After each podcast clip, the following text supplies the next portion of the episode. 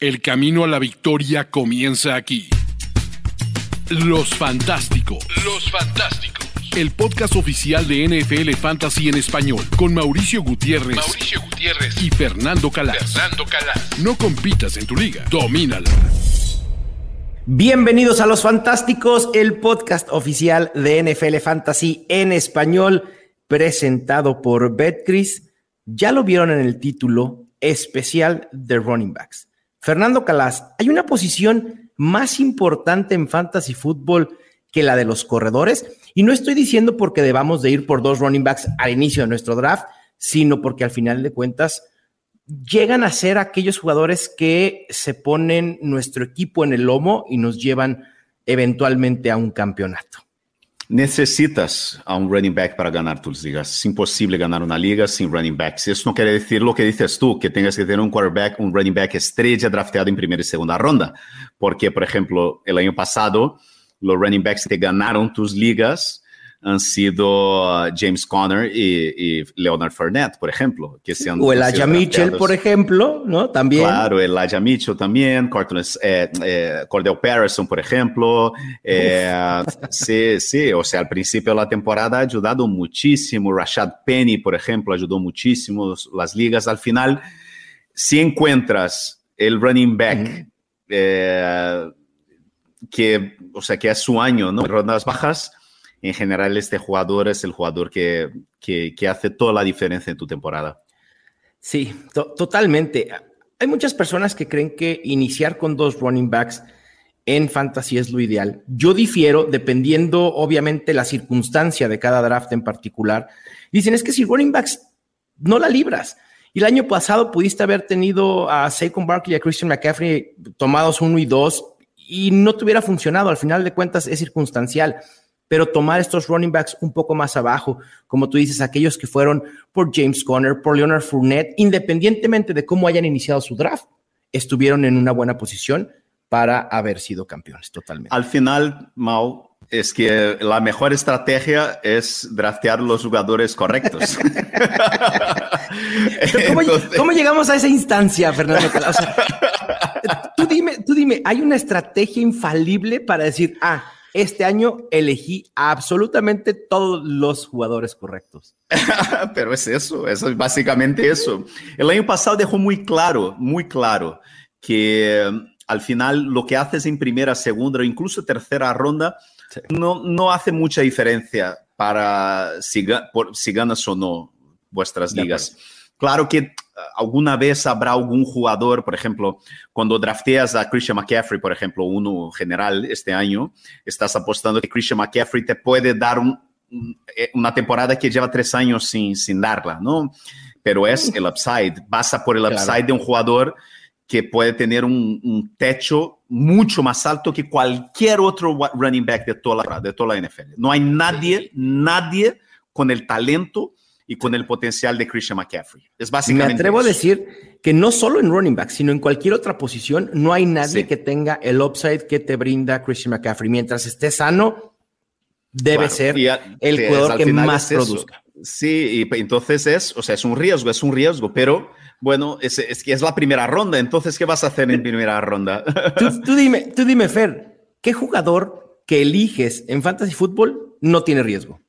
Ninguno, ah, básicamente ninguno. Es, que no existe. La predecir, eh, lesiones es un negocio complicado, ¿no? No, no complicado, es imposible. Eh, al final es que no puedes draftear a jugadores que están lesionados. Y dentro de, poco vamos a hablar de un jugador que hemos drafteado en nuestra liga de Fútbol Guys y que hemos tenido malas noticias esta semana y preocupantes. Pero, por ejemplo, en el caso de Zach Barkley y de Christian McCaffrey, llevan dos años donde han sido decepcionantes. Pero, eh, o sea, llevan sin lesionarse eh, desde hace un año. O sea, es que básicamente están, han pasado toda la off-season sanos, han entrenado toda la off-season sin ningún tipo de limitación y todas las informaciones todo el sentimiento y toda la, vibra que viene del training camp y de los equipos es buenísima. Entonces, ¿qué más vas a hacer? O sea, es que es al final... Draftearlos una y otra y otra vez. no hay más. Es que es al final, o sea, yo siempre, hablo, siempre hablamos, ¿no, Mal, de diversificación, ¿no? Eh, yo creo que es importante diversificar en primera y segunda ronda, porque estamos hablando de, jugadores de élite y, no, y si tienes, yo qué sé, si vas a draftear tres drafts y en los tres drafts tienes un top 3, entonces, ¿sabes? Tú imaginas, puede que te toquen todos estos drafts eh, a Christian McCaffrey, porque yo qué sé, número uno, al final no vas a draftear a Christian McCaffrey en los tus tres rounds, porque al final tienes ahí a Jonathan Taylor también, que es muy buen jugador, tienes a, Justin Jefferson. Al final, en primera y segunda ronda, yo siempre recomiendo eh, intentar diversificar porque son todos jugadores buenísimos al final. Claro. Es que es eso. O, esperas que produzcan a un nivel y por eso están siendo seleccionados en las primeras dos rondas. claro. Pero en rondas medias, ahí sí es donde estamos hablando de los jugadores, que vamos a hablar mucho de ellos hoy, que son esos jugadores que vamos a ir a por todas, a por ellos, porque son los jugadores que en quinta, sexta, incluso cuarta ronda, eh, son jugadores que te pueden dar un diferencial bestial. Ir o no a por ellos. Exacto, exactamente. Vamos a hacer la misma temática que hicimos con los corebacks. Fernando Calas y yo estaremos compartiendo tres running backs a tener tres running backs a evitar y tres sleepers fuera del top 24. Así que vamos con esos running backs. Los fantásticos. Fercalas, ya mencionamos a uno que está en mi lista de running backs a tener y es Saquon Barkley. Me encanta el potencial de Saquon Barkley. Sabemos de lo que es capaz. Ya fue el running back uno en fantasy en su primer año. Los Giants tienen todo para volverlo a ser su caballo de batalla. Es utilizable en juego aéreo, tiene todo. Mejoraron, los Giants mejoraron tanto eh, cuerpo técnico como eh, línea ofensiva. Han hecho de todo para intentar, y además, o sea, el cuerpo técnico nuevo, ¿sabes? Es, o sea, son, es el ex coordinador ofensivo de los, de los Bills. Nada más que nada menos tío que tiene una mentalidad bastante avanzada, eh, es un tío progresista en términos de, de, de, mentalidad ofensiva en la NFL. O sea, entonces, se, se, o sea, suponemos que por primera vez en muchos años los Giants van a tener un buen cuerpo técnico, una buena línea ofensiva y están haciendo de todo para que el ataque gire alrededor de Saquon Barkley. Entonces yo estoy contigo con Saquon Barkley. Yo creo que es un jugador que además saliendo en segunda ronda. Exacto. Yo creo que ese es el tema. Es para mí el perfil perfecto para el running, para estrategia de running back ancla, ¿no? Al final, en, en, la segunda mitad de la primera ronda, entonces pillas a, yo que sé, a Stephon Diggs o a, Travis Kelsey y de regreso, Second Barkley. A mí me encanta este comienzo este año. Sí, un, un running conseguir en segunda ronda que tiene potencial para ser top 5 no se da todos los años. ¿eh? Y, la apuesta la hicimos el año pasado y no resultó porque con Barkley se volvió a lesionar de una parte del cuerpo diferente a la que venía recuperándose. Es decir, las lesiones no tienen una relación una con otra y como tú dijiste, está totalmente sano. ¿Qué otro running back, Fer, hay que tener sí o sí que dices, no puedo salir de mi draft sin este corredor? Sí, yo, yo, he, yo he dejado solo uno que tenemos en común eh, para, que no, para, para, que la gente tenga también más opciones ¿no? Eh, en sus drafts, porque hay buenos running backs este año, principalmente en rondas medias. Pero en ronda alta, el running back que tengo y que yo creo que en segunda ronda, si no está Second Barkley, es la mejor opción. Incluso yo creo que es mi jugador favorito en segunda ronda este año, es DeAndre Swift. Yo creo que DeAndre Swift es lo que fue el año pasado. Eh, ¿cómo se llama? El, running back de los, de los Chargers. Austin y Eckler. Que, Austin Eckler. Para mí es el Austin Eckler de este año. Es, es eh, la gente, o sea, yo para la gente entienda, o sea, yo tengo, o sea, yo tengo déficit de, de, de, atención, déficit de atención, entonces yo no me acuerdo ni el nombre de mis cuñadas, como más el nombre de jugadores de la NFL. Entonces, muchas veces tengo que pedir ayuda a mi amigo eh, Mauricio Gutiérrez, o sea, yo me acuerdo, tengo una anécdota buenísima en, eh, cuando era comentarista de la UFC, del UFC, del, del MMA, ¿no? Fighting, en la televisión brasileña, entonces yo no podía, todas mis transmisiones eran con tablas de Excel con color codes. Y yo muchas veces, eh, o sea, yo me acordaba de, del, o sea, yo tenía que, cuando me acordaba el nombre, yo tenía, yo tenía un código con mi, con mi, con el narrador. y yo le decía, mira, sí, o sea, yo decía, mira, aquel chaval que tenía el pelo moicano y pantalones azules, ¿no? Entonces, entonces, o sea, él sabía exactamente quién era, ¿no?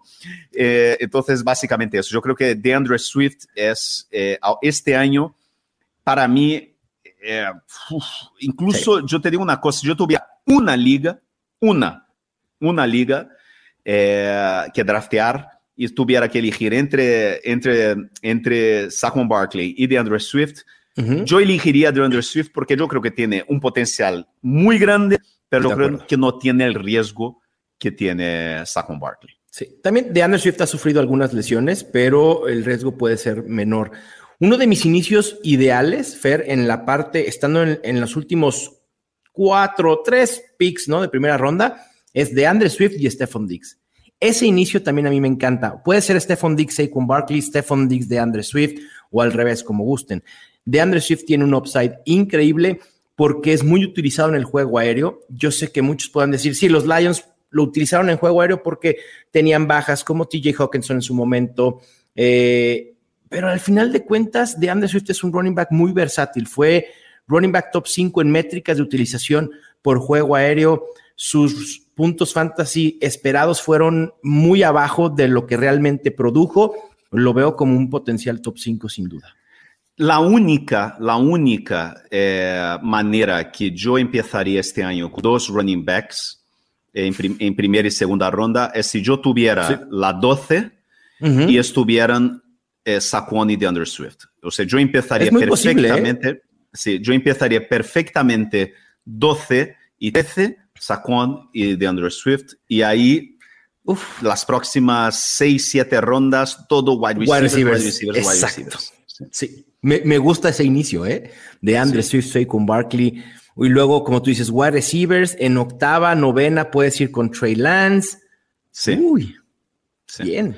¿Ven cómo tener a veces los picks de al final no es tan malo como muchos creen? No, pero eh, hay que adaptar todo tiene que adaptar. O sea, yo si, por ejemplo, pido a Swift y, y, Barkley al principio de mi draft, yo muy probablemente no voy a tener en mi equipo a Lamar Jackson, a Kyler Murray, yo no voy a tener o, Mahomes, o sea, yo muy probablemente voy, voy a, no voy a tener un, un de élite, claro. Eh, porque eh, yo creo que es muy importante en las próximas por lo menos cuatro o cinco rondas draftear a solo wide receivers, y wide receivers con mucho potencial, por ejemplo, wide receivers jóvenes con, con, con, que están en ascendente, eh, yo que sé, Sutton, eh, Bateman, eh, Gabriel Davis, este tipo de Marquis Brown, este tipo, este perfil de, de wide receivers jóvenes que, que pueden ser primera ronda del año que viene. Es el objetivo que tenemos todos en fantasy en rondas medias, es encontrar los jugadores. Yo siempre digo eso. ¿Tienes duda de quién draftear en quinta ronda?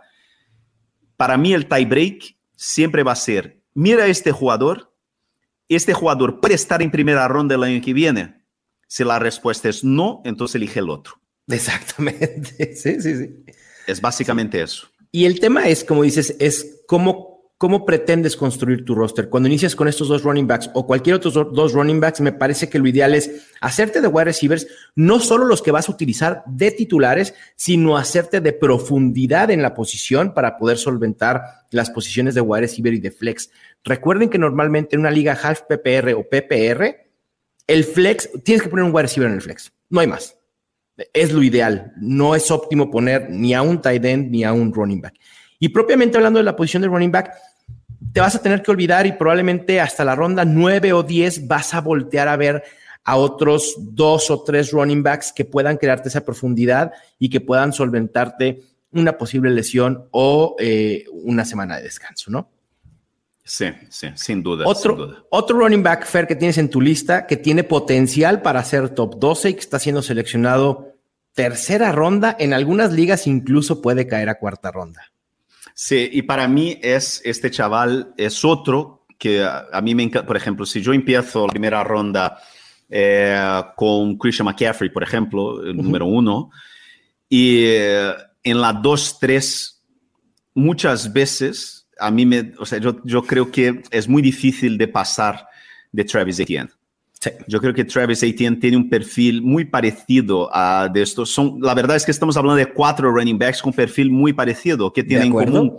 Son running backs que tienen un potencial de número de recepciones en el juego aéreo altísimo. ¿Sabes? Jugadores versátiles que pueden eh, jugar como wide receiver, que pueden jugar no como válvula de escape para sus quarterbacks en pases cortos, no dump offs. entonces, Travis Etienne yo creo que es eh, aunque haya perdido su primera temporada, su lesión ha sido muy al principio. Todas las noticias que salen de Jacksonville son excelentes, que hay mucha conexión con Trevor Lawrence. A mí me encanta, me encanta Travis Etienne en tercera ronda este año. A mí, a mí también, me, me, gusta mucho y uno de los grandes predicamentos que tengo, sobre todo cuando empiezo Hero Running Back o Running Back Ancla o incluso Zero Running Back y llego a tercera ronda, y tienes a Travis Etienne y a Kyle Pitts, me cuesta mucho trabajo decidirme por uno u otro. Es muy complicado, pero Travis Etienne tiene todo para ser un running back top 12, muchas veces comparado con Alvin Camara, como decías, por esta versatilidad. Si al hablar de corebacks, nos gusta hablar del Konami Code, de ese cheat code que tienen los running backs al correr, bueno, los, con los running backs es esa versatilidad, el que puedan ser utilizados en juego aéreo. Lo tiene de Andrew Swift, lo tiene Christian McCaffrey, lo tiene Travis Etienne y por eso nos gusta. Y de hecho, otro que puede tener ese upside es otro que yo tengo en mi lista y es Ramondre Stevenson. Probablemente la gente no lo ubica como un running back que pueda ser tan versátil, pero los Patriots lo están utilizando como tal. Tras la salida o el retiro de James White, Ramondre Stevenson puede dar ese paso hacia adelante. Fue muy efectivo el año pasado. Estuvo castigado por momentos en su primer año por Bill Belichick. Sabemos que Bill Belichick normalmente suele castigar de más a sus running backs cuando no funcionan o cuando tienen un fumble o algo así. Y mucha gente le ha sacado la vuelta a los backfields de los Patriots por lo mismo. Creo que este año hay que ir por Ramondre Stevenson. Puede colarse en el top 20 probablemente y lo puedes conseguir muy, muy barato. Y hay noticia de última hora que eh, ayer, eh, bueno, estamos grabando eso, hoy es jueves, ¿no? Jueves. En, el, en el entrenamiento del miércoles, Damian Harris salió lesionado. Uh. Y, no tiene buena pinta. Y wow. Es que, es que aunque, y yo te digo una cosa, cualquier entrenamiento, cualquier semana, cualquier día de prácticas perdidos eh, en un backfield como este, donde no hay un gran así, dueño, no hay un titular absoluto, yo creo que esta lesión de Damian Harris hay, dos temas de lesiones que vamos a hablar aquí ahora eh, en este programa porque tiene que ver con, dos backfields eh, dudosos y son estos backfields donde salen muchísimas veces, la mayoría de las veces según el estudio de JJ Zacharison, ¿no? Eh, son en, estos backfields dudosos donde salen los league winners. De acuerdo. Y, esta lesión de Damian Harris puede hacer, puede, o sea, sube mucho la posibilidad de que Roger Stevenson tenga lo que llaman en la, en, la, en, el, en la jerga ¿no? de, de, la, de, de, la NFL de hot hand. ¿no? Sí, de acuerdo. El momento que el jugador que, es, que empieza bien y que gana momento y que los entrenadores simplemente le dejan jugar porque está jugando bien. Entonces yo creo que esta lesión de Damian Harris abre a la puerta para, para Ramondre Stevenson. Sí, el ADP de Ramondre Stevenson ha ido eh, en su vida impresionantemente. Hay que ver si esta lesión de Damien Harris tiene otro impacto en otro impulso para el ADP de Ramondre Stevenson, porque puede llegar un momento, creo que ya incluso en algunas plataformas, en NFL Fantasy, para nada, Ramondre Stevenson sigue siendo eh, muy asequible, pero en otras plataformas, Damien Harris está yendo ya después de Ramondre Stevenson, y eso... Ah, pudiera estar siendo, o sea, llegar al, punto en que Ramondre sea sobrevalorado, pero si la lesión de Damian Harris hará que se pierda algunos juegos, entonces es totalmente viable que se vaya primero. Fer, nuestro tercero es el mismo y es un running back. Es un running back que para mí es totalmente infravalorado, que pocos entienden el porqué del potencial fantasy, aunque ya lo hemos visto en el pasado es un running back que tiene incógnitas de que quizá no pueda ser un caballo de batalla y coincido. Creo que Chase Edmonds no tiene el perfil para ser un running back de tres downs.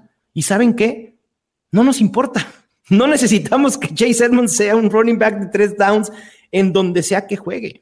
Chase Edmonds, estando compartiendo backfield el año pasado con los Cardinals, Chase Edmonds tuvo números muy similares a los de James Conner y ambos fueron top 24. Hoy Chase Edmonds tiene poca competencia en Miami en un sistema que se ajusta perfecto al perfil de Edmonds. Para mí, eh, Chase Edmonds es James Conner de este año. ¿Sabes?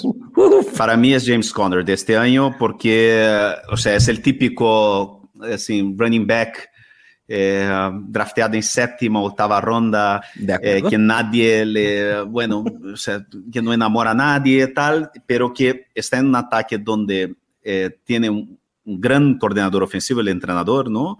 Josh McDaniels, que es el que, es, que viene de Francisco, que es un tío, sabes, que es, le llaman el maestro del Zone Read, ¿no? Que era un genio. En serio, le han pagado un pastizal. Eh, yo creo que... el dinero habla.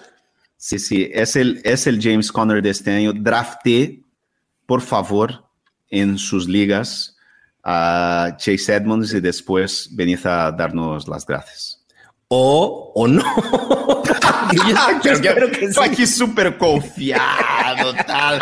O sea, y tal, y, usted, caballero. O sea, no, no, nos, bueno, no, nos, no nos corte ese rollo, Mauricio. Por supuesto que no, la verdad es que sí. Y creo, creo que ya de, de, las nueve, nueve ligas que he drafteado, creo que en ocho tengo a Chase Edmonds.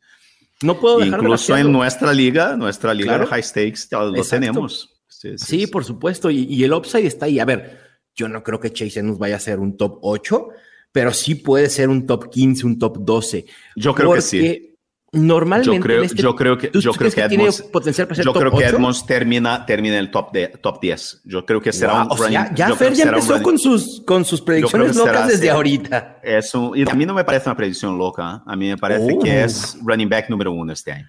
Venga. O sea, que está, me, no me es el, el, running back número uno, es un running no, no, back uno. Claro. O sea, es running 12. back este, top 12, sí. De acuerdo.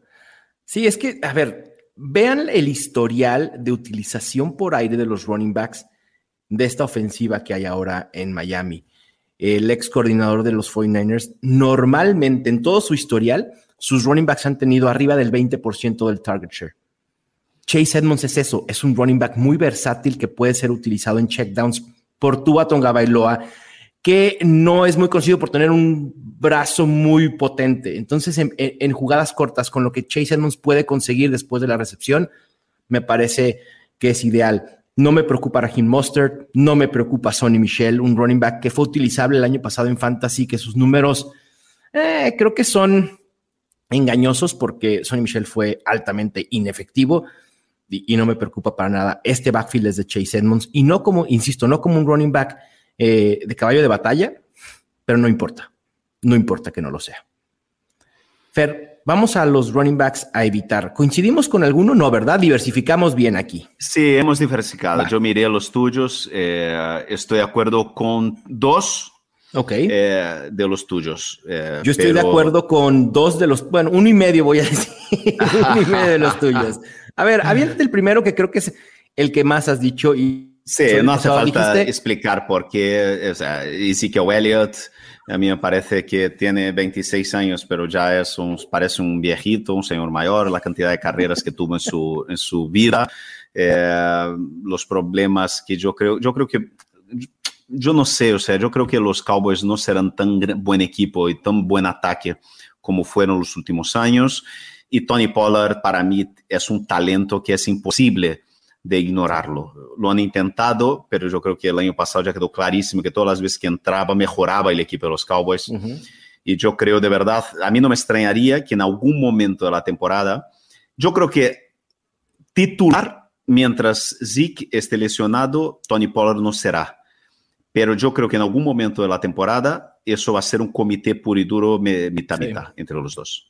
Probablemente sí, a pesar de que Jerry Jones nos ha dicho día y noche de, que los Cowboys quieren utilizar a Ezekiel Elliott sí o sí. Lo entiendo por el tema financiero, ¿no? La inversión que tienen ya en Ezekiel Elliott es enorme, pero al final de cuentas, cuando te pones a ver los números, las analíticas avanzadas y ves que Tony Pollard ha sido mucho más efectivo que Ezekiel Elliott, al final de cuentas, lo que importa para un equipo es ganar y si Tony Pollard te puede poner en una mejor situación que que Elliott, pues ni modo lo que le estés pagando a tu running back principal, entre comillas, ¿no? Sí, es complicado y sí necesita volumen en estos momentos en su carrera para ser redituable y como, como dice Fer, va a llegar un momento en la temporada que no va a estar ese volumen porque va a ceder oportunidades a Tony Pollard, tal como pasó el año pasado.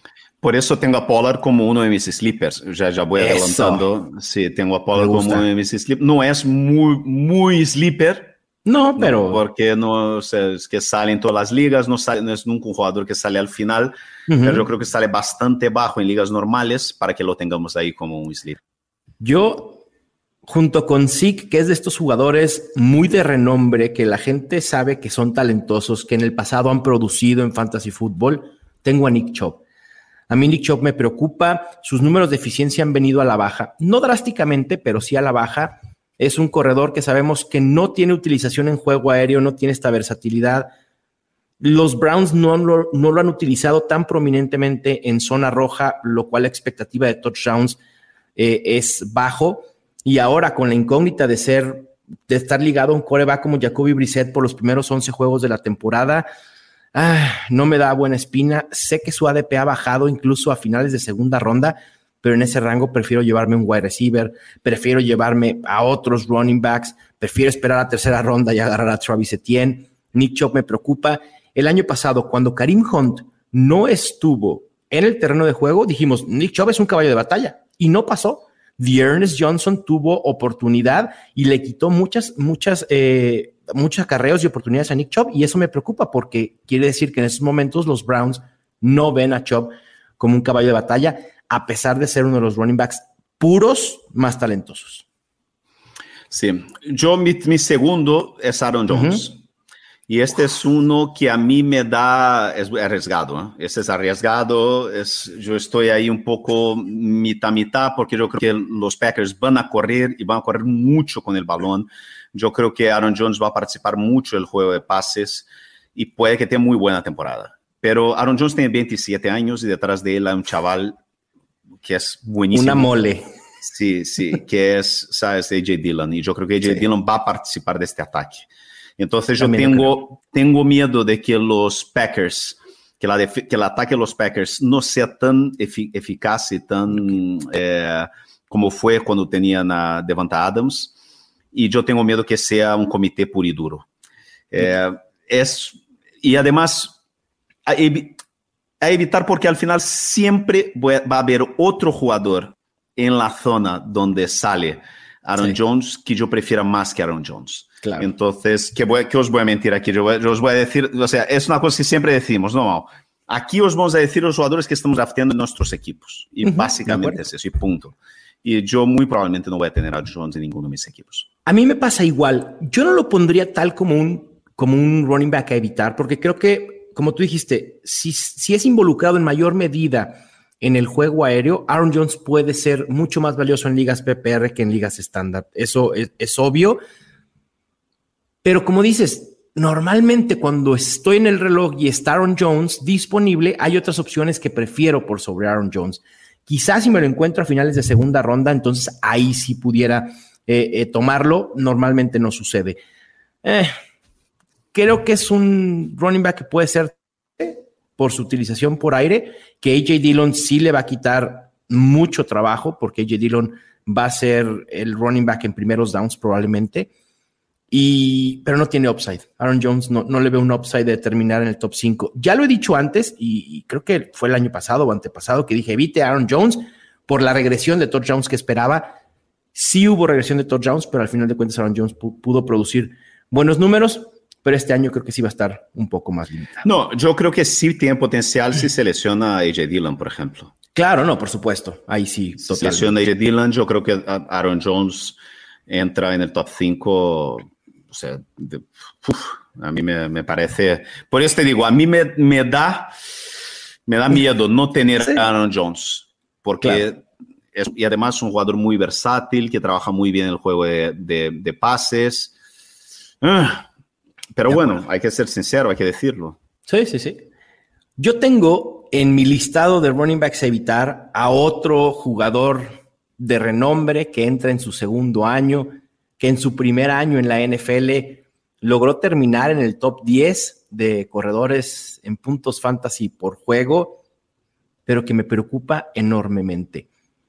Normalmente decimos que el volumen es el rey en fantasy. Este jugador fue el running back con más toques en el 2021. No estoy seguro que ese volumen se pueda replicar para 2022 y me estoy refiriendo al running back de los Steelers, Najee Harris. Creo que es uno de los picks que yo no haría en primera ronda. Prefiero a un wide receiver, dame a DeAndre Swift incluso.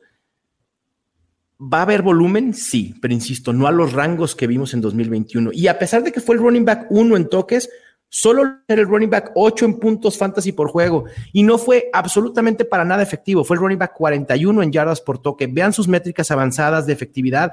No fue efectivo Naye Harris. Y si ahora tomamos en cuenta que esta ofensiva de los Steelers, sí, si bien va a estar enfocada en correr porque no tendrá coreback o tendrá coreback como Mitch Trubisky o Kenny Pickett, al final de cuentas, la línea ofensiva me, me preocupa, me preocupa la eficiencia general de la ofensiva yo creo que puede ser una decepción si lo tomas en primera ronda. Yo creo que va a ser un equipo que va a tener varios quarterbacks durante la temporada. terrible. Y eso es terrible. O sea, yo creo que muy probablemente van, pueden que empiecen con, con Trubisky, juega tres partidos, después entre Pickett, después vuelve Trubisky. O sea, a mí me parece que va a ser el ataque de los Steelers. Yo decía, yo siempre decía, mira, es que es imposible que sea peor de lo que fue con, con, con Big Ben. Sí, pero... El ah. año pasado, pero sí que todo. Eh, la, ley de Murphy es infalible. No, o sea, todo, no hay nada que no está mal que no puede empeorarse. Y es básicamente eso. De acuerdo. Tampoco quieres a Najee Harris en tus equipos este año. Yo te digo, si cae, y yo he visto ya alguna vez caer a, mitad de segunda ronda. ¡Wow! Eh, sí, bueno, pero en eso, en ligas de high stakes, sí. Ahí sí es algo que a mí no me, no me disgusta totalmente, ¿sabes? Opa, sí, de acuerdo. Una, una, mosca aquí horrible. Pero, perdona. Pero... Ya, ya, está, ya está haciendo golpeteos de que no quiero Naya Harris por nada. No, no, no. O sea, quería aquí chuparme la sangre y no, no. Así como les va a chupar puntos fantasy Naya Harris, ¿eh? No lo elijan, por favor. Evítenlo en primera ronda. Si cae a segunda, como dice Fer, va. En primera ronda, no, gracias. Y mi tercer jugador a evitar es algo polémico. Es algo polémico, pero es Brice Hall. Okay. Eh, yo creo que Brice Hall entra en una, en una, en una categoría que yo crié el año pasado, que es la categoría running backs, no draftees running backs rookies alto en tus drafts.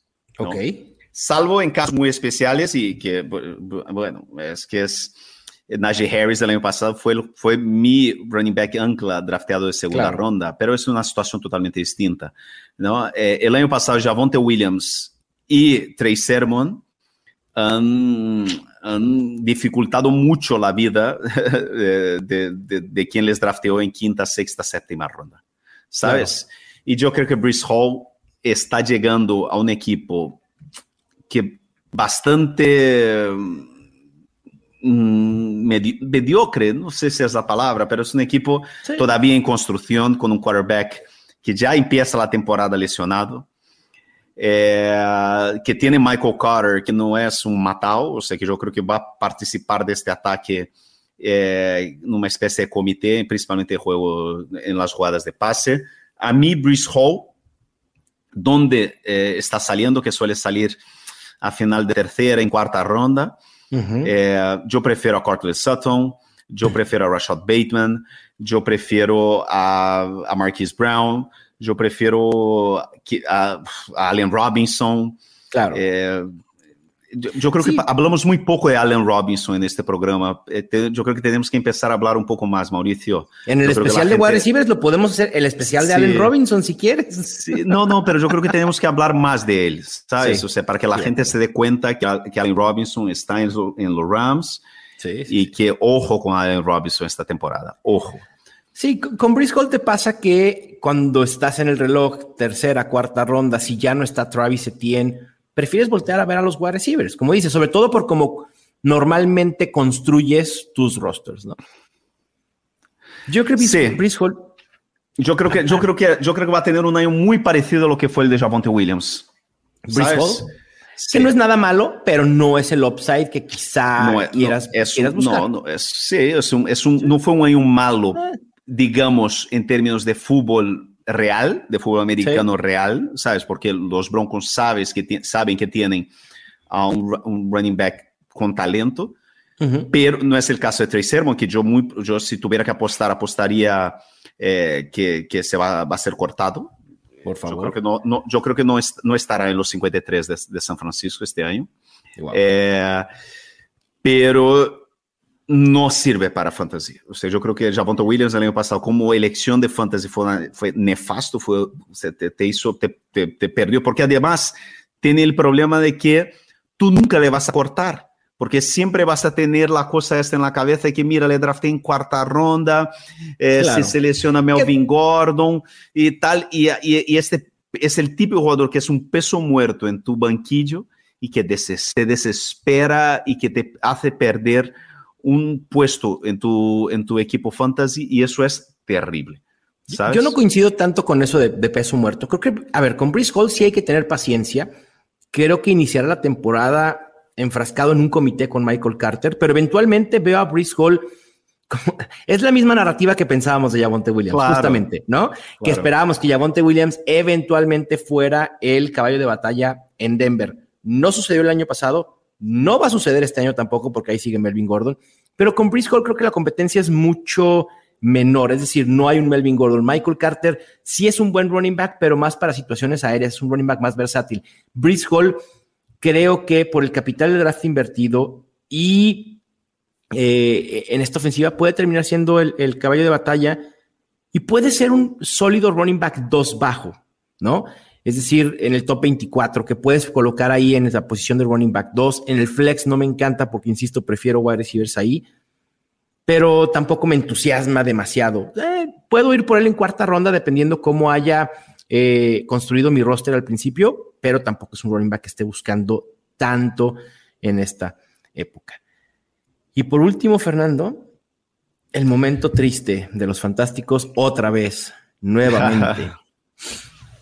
Antonio Gibson, bueno. ya, yo me voy a poner a llorar. Ya. Ay, Toño, pobrecito. Toñito Gibson. Qué gran talento desperdiciado. Sí, era, fue, o sea... Fue bonito que- mientras duró. Sí, el problema es que ni duró, ¿no? Es, es, lo- es la frase esta de Neymar para la Ah. chica esta, ¿no? Que, o sea, sí, que, que echo de menos todo lo que no hemos vivido todavía. O sea, yo ya pedí un jersey de Antonio Gibson, no me ha llegado y ya no lo quiero. ¿Cómo lo devuelvo? Ah, lo de Antonio Terrible. Gibson es, es muy curioso. Eh, preocupa que Brian Robinson haya iniciado en los juegos de, de pretemporada, con Gibson teniendo repeticiones en equipos especiales. Creo que Washington probablemente pueda establecer un ataque terrestre por comité de tres running backs. Hay que recordar que hicieron mucho por retener a Jerick McKinnon cuando estuvo a punto de firmar con, con Buffalo.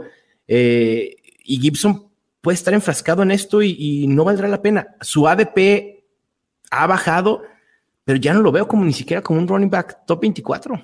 O sea, puede ser un running back top 36, pero necesitas seleccionarlo como tal y apostar por Antonio Gibson en quinta, sexta ronda. No, gracias. Lo siento mucho, Gibson, te sigo queriendo, pero no en mis equipos de fantasy. Sí. Vamos a los sleepers. Vamos a los sleep. Alegrémonos un poco después de lo terrible de Antonio Gibson. ¿A quién tienes de sleepers?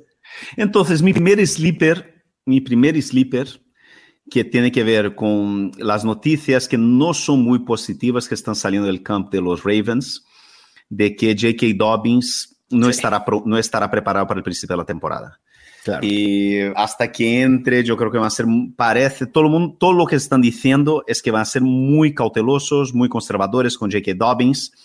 El problema es que detrás de J.K. Dobbins, ¿sabes? Nosotros sabíamos, o sea, apostar por Charlie Barry, ¿no? Y, Ujú. y- pero está ahí un señor llamado Mike Davis. No, yo ya no voy a ir ahí. Está ahí un yo- yo ya no. señor llamado No, no. Mike Davis que lo puedes draftear en última ronda, Mauricio. Última. No me importa. ¿verdad? No me importa. Última ronda y que va a ser titular en la primera semana. Va a ser titular, puede ser titular en la segunda semana. Y fue titular el año pasado como 20 juegos con los Falcons. Pero para la última ronda, estos son los jugadores que si haces una cero running backs, son los jugadores que, que, cargan tu equipo al principio de la temporada. Entonces, tener un jugador... dos, dos semanas. Claro, pero para la última, para, para que le draftes en última ronda o que le pides ahora mismo en agencia libre, Ahí estoy ¿sabes? yo creo que si vas con zero running back, a mí me parece que tiene el perfil ideal. Eh, o si, por ejemplo, has drafteado a, J.K. Dobbins, o sea, yo creo que tenemos que pensar seriamente, no sé si estará o no en nuestra, en nuestra liga disponible. Podemos ser el waiver, pero yo creo que a lo mejor es muy buena opción para waiver en la primera semana. Sí, ¿sabes? totalmente de acuerdo. Entonces, drafteen a Mike Davis en, en, en, la última elección de tus drafts o al final de tus drafts, porque yo creo que de por lo menos todo a, lo que y al final si no es si J.K. Dobbins nos sorprende a todos y es el titular en la primera semana le cortas y ya está claro sabes pero la relación coste o sea lo que lo que te puede dar y lo que costa lo que, lo que va te va a costar yo creo que es irrisorio es nada. Yo prefiero en última ronda a otro de tus sleepers que es el suplente de Derrick Henry. Claro. Hassan, Haskins. sí este es, eh, a mí me parece, o sea, es un jugador que yo tengo en prácticamente todas mis ligas. Es que Yo también. también yo, es increíble. Me extraña que en estos momentos todavía en el depth chart oficial de los Titans aparezca por detrás de Don Trell Hillard. me sorprende, pero no me preocupa, porque creo que sabemos de la capacidad que tiene Hassan Haskins y eventualmente será el número dos en esta ofensiva y quizá incluso tendrá cierto rol aún estando Derrick Henry. No rol para ser utilizable en fantasy, pero un, rol para mantener eh, fresco a Derrick Henry. Hassan Haskins es una gran elección en últimas rondas. Si algo le llega a pasar a Derrick Henry, en automático, Haskins es que un running back top 20, Fair, top 15. Sí. Así es. No, y otra cosa, amigos. Eh, eh, aquí, como, como este es un, podcast de, de running backs, yo creo que podemos hablar de más sleepers, o sea, voy a dar aquí algunos nombres de forma muy rápida para que, sabes, última ronda, sabes, de tus drafts, o penúltima, al final, sí, al final, por ejemplo, yo creo que Farman es otro nombre a tener en cuenta, muy importante, sabes, y, bueno, Tyrion Davis Price y Jeff Wilson, y Jeff Wilson, que son los dos, que yo creo que van a ser los dos suplentes de Elijah Mitchell, que está lesionado. Elijah Mitchell no va a jugar en ningún partido, prácticamente no va a jugar en el último partido tampoco. Ya está medio más o menos. Ojo con el backfield de San Francisco, porque eh, podemos encontrar al Elijah Mitchell de este año. De acuerdo. Ahí detrás. sí, sí, ¿sabes? O sea, estos son otros dos nombres importantes. Ojo con Amir Abdullah, como el James White de los Raiders. Sí, sí, Ojo sí. con él. Que ya cortaron a Kenyan Drake. Exactamente. ¿Sabes qué más podemos decir? Eh, alguien más. Ojo con Monster, ¿eh? Ojo con Raheem Monster. Mm. Porque, sí, puede ser interesante. Eh, porque donde le drafteas súper abajo, eh, si pasa algo con Chase Edmonds al final, esos son todos nombres que tienes que tener en cuenta si haces una estrategia de cero running backs. De acuerdo, sí, totalmente. Yo tengo nombres no tan profundos, Fer, en mis sleepers. Comienzo con Damian Pierce, el novato de los Texans, que parece ser, por como han tratado a sus running backs en pretemporada, que ya se ha hecho de la titularidad ya salió a decir el head coach de los Texans, hemos visto lo que necesitamos de Damian Pierce y no necesitamos eh, utilizarlo más en pretemporada, así que puede ser una buena opción. Obviamente, con lo que conlleva seleccionar a un running back de los Texans, no esperen que Damian Pierce sea un running back top 20, pero puede ser muy utilizable en ciertas semanas. También me gusta Nahim Hines, creo que puede tener un rol mucho más prominente en la ofensiva de los Colts con Matt Ryan de lo que lo tuvo con Carson Wentz y también James Cook, el running back novato de los Bills, también por esta versatilidad. Ya demostró en precisión que puede correr entre los tackles. No es su especialidad y no es, no hace lo que normalmente su hermano Dalvin Cook hace. Pero James Cook, si puede ser utilizable en juego aéreo constantemente por los Bills, puede ser un running back top 36 fácilmente. Y con eso terminamos esta sección de running backs. Vámonos a la ofensiva en serie. Ofensiva en serie. Mismo caso que hicimos el episodio pasado. Vamos a tomar en cuenta las proyecciones de Mike Clay de ESPN y vamos a decir over, under en lo siguiente. Fer, Derrick Henry, 344 acarreos. Acarreos, no toques, acarreos. Yo creo que menos. Yo creo que under, porque yo creo que Derrick Henry se va a lesionar esta temporada. Va, yo también voy a, al under. Yo no deseo, no deseo eso a nadie, o nadie, pero no solo por eso, no, perdona, o sea, no, no, no está bien dicho, no, o sea, lo siento, eso no se puede decir. O sea, yo, su trabajo, no, no deseo nada a nadie.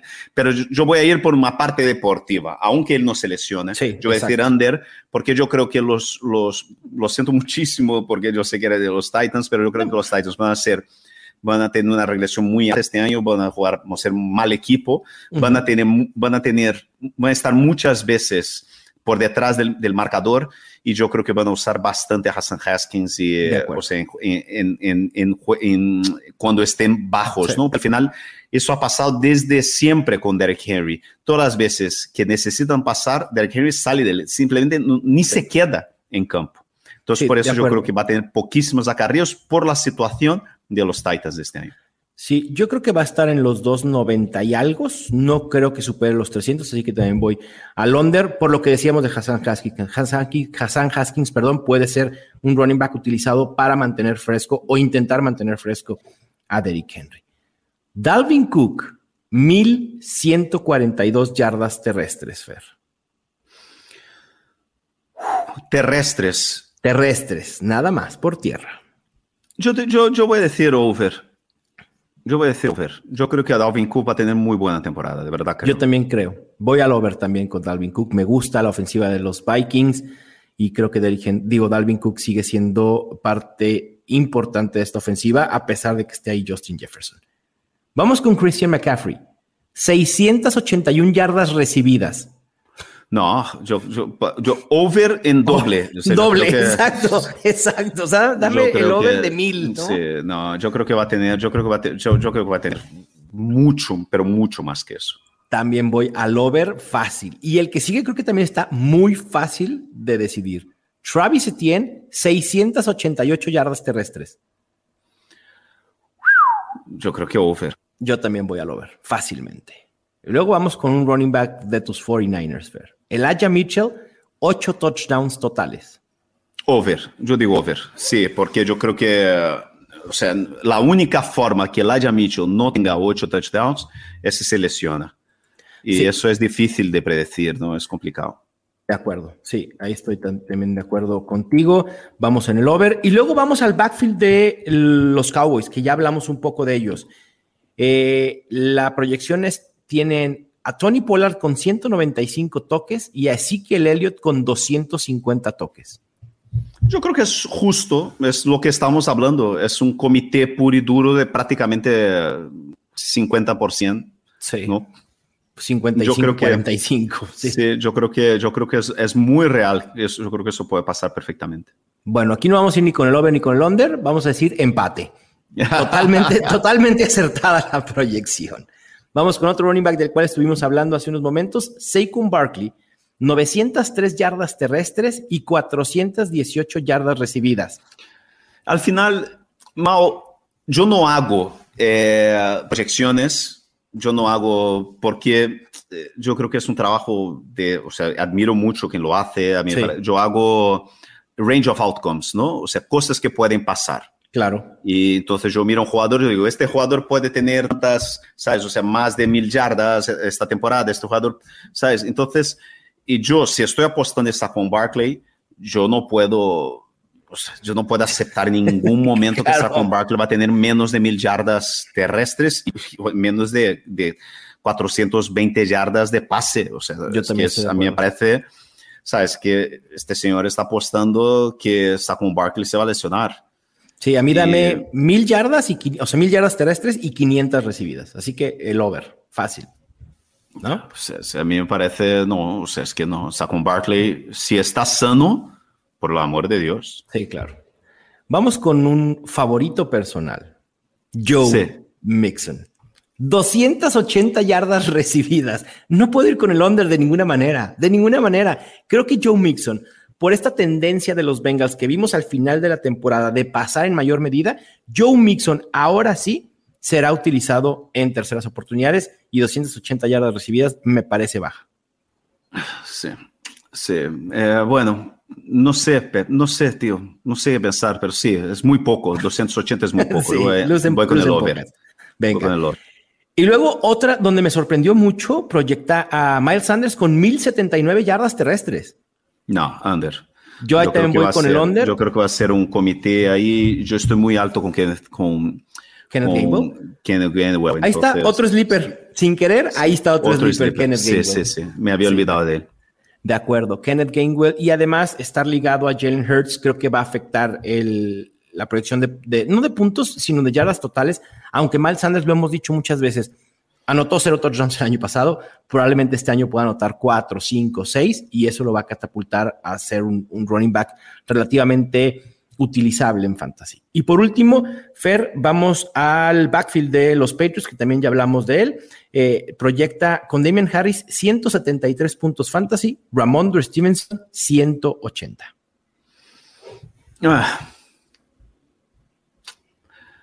Ah, yo voy, totalmente a la mitad. Over. Sí, yo voy over con Ramondre y under con Damian Harris. Yo sí, estoy muy, arriba del barco de Ramondre Stevenson. Venga. Sí. Perfecto. Pues ahí está nuestra ofensiva en serie. Y ahora vamos afuera de la galaxia fantasy.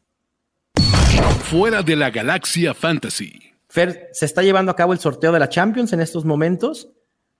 sí, acaba de terminar. sí, sí, sí, sí. Si hubiera que jugar Fantasy de la Champions League, ¿quién es el 101?